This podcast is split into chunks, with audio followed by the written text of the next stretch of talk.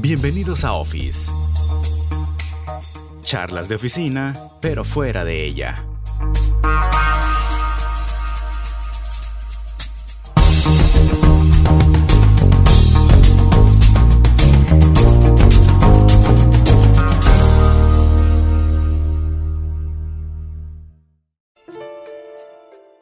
Niños, el otro día fue una entrevista y me di cuenta de algo que, de algo que no me había percatado antes, a ver qué piensan ustedes. La historia de una empresa siempre se menciona cuando te presentan esta empresa. ¿Por qué creen que pasa esto ustedes?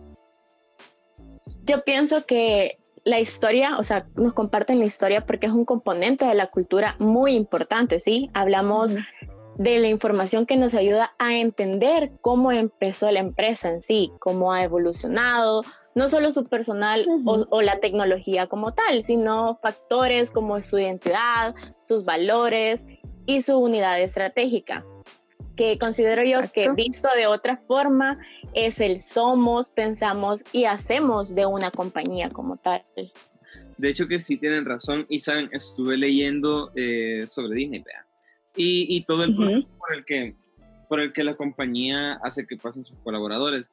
Y me parece muy, muy, muy interesante que ellos desde el primer día empiezan a buscar, empiezan, perdón, em, a transmitir a sus colaboradores la esencia de Disney. Y creo que todos lo conocemos porque Disney se conoce como eh, el lugar más feliz de la Tierra, por un lugar de magia, un lugar de fantasía, un lugar de felicidad. Entonces, eh, ellos desde el primer día empiezan a transmitir esos valores y, así hacen que ellos tengan una dinámica de aprender de todo. O sea, que ellos aprendan de todas las áreas porque consideran de que el elenco siempre debe estar dispuesto a aprender y a participar. Yo por mi parte creo que retomaría el caso de Google. Eh, si recuerdan, lo hablamos en el primer podcast, pero quisiera ahondar dentro de él. Resulta que cuando te topas con Google, nos encontramos con una forma de pensar que me parece increíble ellos tienen una cultura en la que todo todos, todos, todos, todos sus miembros, todos sus colaboradores piensan en el trabajo duro, pero también que lo pueden hacer mientras se diviertan. Eso es algo fundamental para ellos. Y a la vez pueden desarrollar su trabajo, creen mucho en desarrollar a sus empleados y mejorar el talento interno. Mm, me parece bien interesante los dos ejemplos de Google y Disney que, que han mencionado ustedes. Y, pero bueno, entonces, el somos, pensamos y hacemos, ¿creen ustedes que serían componentes de la cultura corporativa? Creo que es más fácil verlos como dimensiones donde se manifiesta la cultura como tal.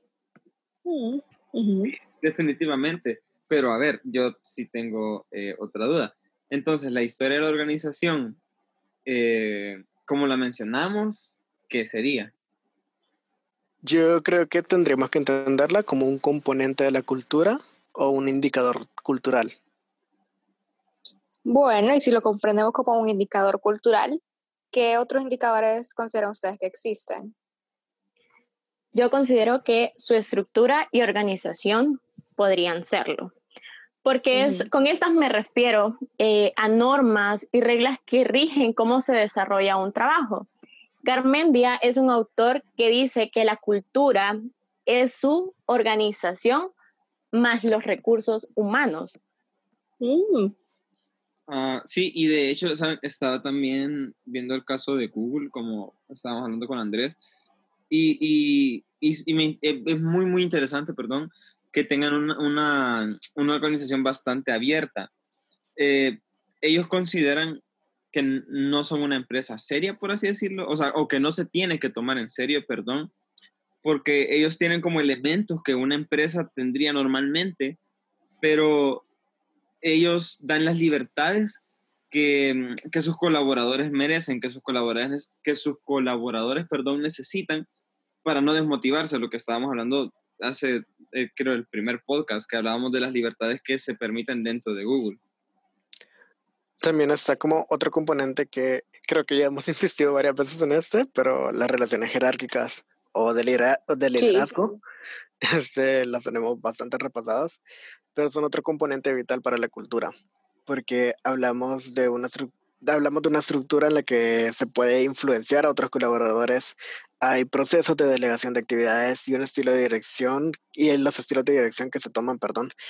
También son elementos que van a hablar mucho, ya no solo entre, este, ya no solo de puertas afuera de la empresa, sino dentro de ella, dentro de sus colaboradores. Ahí es donde se va a permitir ver todo esto. Bueno, fíjate que en Disney me estaba recordando que leí que a pesar de contar con puestos jerárquicos como tal, ya que estamos metiéndonos un poquito de nuevo en las relaciones jerárquicas, en esta empresa hay flexibilidad en la comunicación interna. Es decir, un colaborador de X departamento quiere notificar algo directamente al vicepresidente de la compañía, este puede llamar a su oficina y comunicarse con él sin la necesidad de pasar por un filtro. O sea, a pesar de ser una compañía tan grande eh, que igual cuente con un estilo jerárquico, o sea, tienen en presente que esto se puede obviar en ciertas ocasiones. Qué súper. ¿Consideran ustedes, chicos, que la comunicación interna podría ser otro de los componentes? Sí, sí. definitivamente. Y, y saben que me parece interesante, ya que, ya que hoy hemos decidido hablar mucho de Disney y de Google, me parece bastante interesante, siempre hablando de Disney, porque todos nosotros sabemos que los canales usados son como una herramienta para convertir las buenas ideas en acciones. Entonces, en el caso de Disney, ellos tienen un programa interno que se llama Tú dijiste, nosotros te escuchamos. Eh, este programa son básicamente las observaciones que, que, los mismos miembros del elenco, los mismos colaboradores, han hecho dentro de su plataforma de comunicación institucional. Entonces, ellos reciben cada sugerencia y la compañía se encarga de ejecutar cambios para mejorar el entorno del parque. Es súper genial. Está súper chido eso. Wow.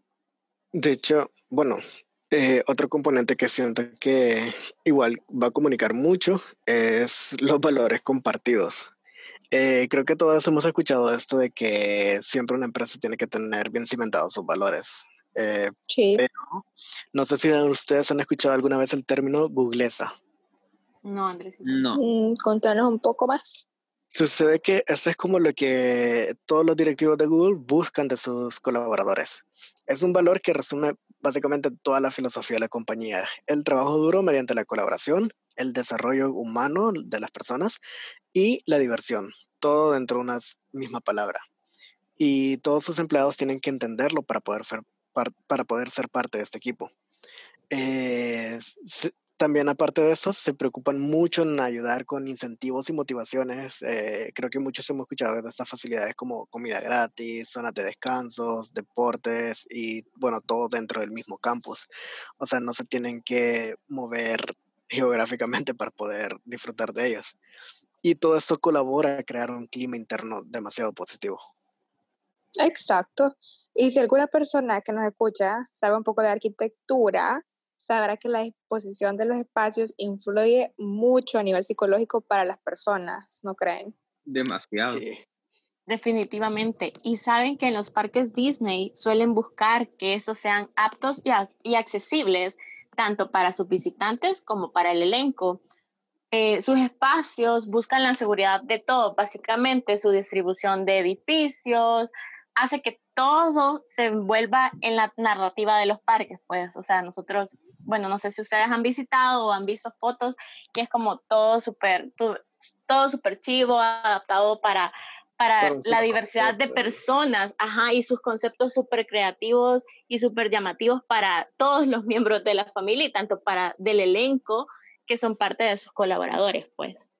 Sí, sí muy buen ejemplo, Fa. Sí, sí. muy, muy buen ejemplo y creo que es, es bastante vital, pero saben, yo creo que, que lo último que deberíamos de tomar en cuenta es la proyección social, eh, la proyección social de cada organización, porque en el caso de Google es una empresa con mucho, muchísimo compromiso del desarrollo del talento joven. Y, y es interesante ver que su programa de pasantes cuenta con seminarios de programación, eh, aprender trabajo de venta y otras cosas en general, además de apoyar proyectos de tecnología. O sea, me parece que, que Google al igual que Disney y otras, y otras grandes empresas que tienen un buen clima y una buena cultura organizacional, saben invertir, o sea, no te están restringiendo a que, bueno, si no sabes, entonces no puedes entrar, sino que te están dando la oportunidad de desarrollarte. De formar. Bueno, en, en, este podcast nuestras empresas estrellas fueron Google y Disney, definitivamente. ¿A dónde quieren trabajar ustedes? En Disney. En Disney. Disney. bueno, no sé, que suena súper bien trabajar en ambas empresas. Las dos cuentan con todos los elementos para hacer de de muchos proyectos innovadores y también de tomar de ejemplo para ya sea empresas pequeñas o empresas más grandes que puedan mejorar su cultura organizacional, que ya lo hemos dicho, es a lo que hay que apostarle. Definitivamente. Así que creo que con eso terminamos otra de nuestras muy interesantes pláticas. No sé qué les ha parecido a ustedes. Sí, muy súper bien. Me encantó. Y muchas gracias a las personas que nos hayan escuchado hoy. Eh, esperamos que nos puedan volver a escuchar. Adiós. Bye. Bye.